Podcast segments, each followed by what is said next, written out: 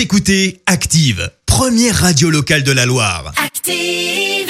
Maintenant, l'actu média et les audiences télé sur Active. 9h30, on parle télévision à la radio avec Léa Dusson et avec les audiences télé d'hier soir pour commencer. TF1 en tête avec plus de 5 600 000 téléspectateurs devant le film Marie-Francine.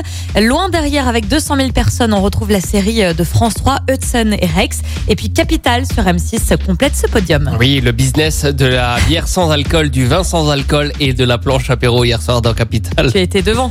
J'étais devant, j'ai regardé. Julia Courbet. Si vous voyez les- le plateau, alors pour vous expliquer, il présentait ça derrière une table avec une paire de lunettes de soleil et une table sur laquelle était dressé un apéro. C'était d'un kitsch incroyable, Julia Courbet hier soir.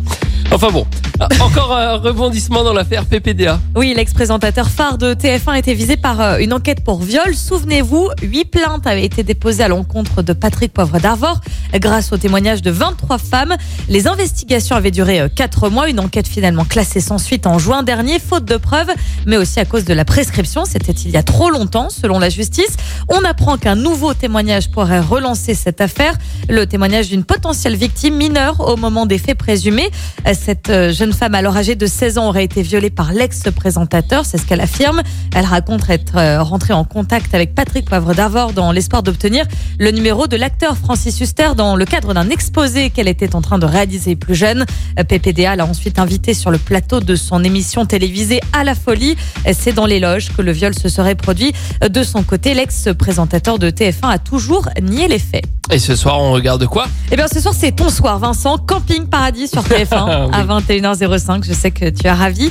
Euh, Sinon, sur RMC Story, euh, vous retrouvez l'émission Au cœur des catastrophes Ah non, ça naturelles. c'est pour moi. Ah, ça, c'est pour moi. Ah oui. c'est mon, Tout ce qui est hors de préféré. contrôle, euh, catastrophe, machin, euh, les pires accidents de la route, et ça, et parce que c'est moi. Ce qui est euh, dans la destruction, Vous vous demandez, Vincent. mais qui regarde ça? Et ben sachez-le, c'est c'est Vincent. C'est un épisode consacré ce soir au volcan et à la foudre à 21h05. coup de tonnerre. ce Ta, ta, ta. Rendez-vous demain matin 9h30 pour faire un point sur les audiences télé d'hier soir. Est-ce que RMC Story va franchir le cap du million de téléspectateurs? Je ne pense pas. Merci. Vous avez écouté Active Radio, la première radio locale de la Loire. Active.